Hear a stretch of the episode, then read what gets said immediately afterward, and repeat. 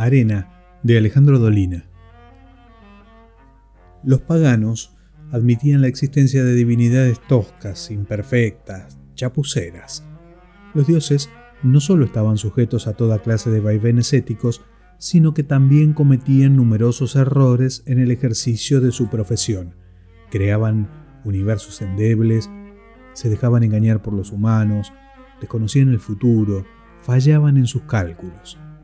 Las grandes religiones monoteístas acuñaron la idea de la infalibilidad divina, de un poder sin grietas. No es nuestro propósito ejercitarnos ociosamente en la lógica para entretenernos con esas paradojas que tanto divierten a los gandules agnósticos. Oraremos al lector la modesta perplejidad de pensar si Dios es capaz de crear un objeto tan pesado que él mismo no pueda levantar. Sin embargo, la historia de la arena comienza con una distracción de un Dios omnipotente. Las tradiciones islámicas dicen que habiendo finalizado la creación, el Señor advirtió que faltaba la arena, grave defecto si bien se mira. Los hombres estarían privados de la deliciosa voluptuosidad que sienten al caminar junto a los mares.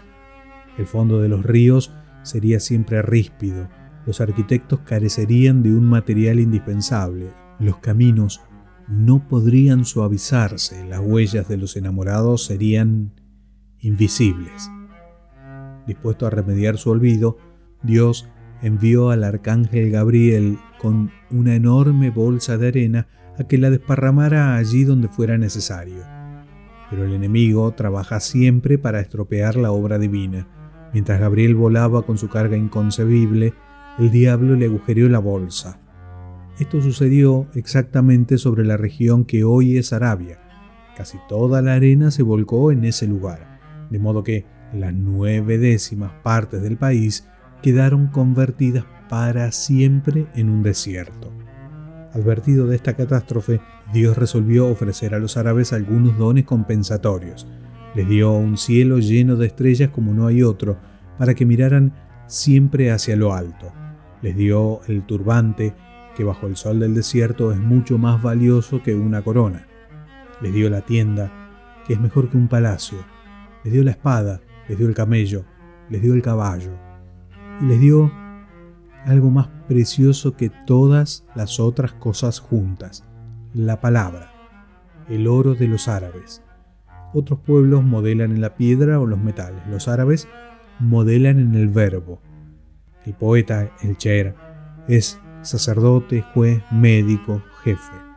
El poeta es poderoso, puede traer alegría, tristeza, encono, puede desencadenar la venganza y la guerra, puede matar con la palabra. Los errores de Dios, como los de los grandes artistas, como los de los verdaderos enamorados, desencadenan tantas reparaciones felices que cabe desearlos. De El libro del fantasma de Alejandro Dolina, Arena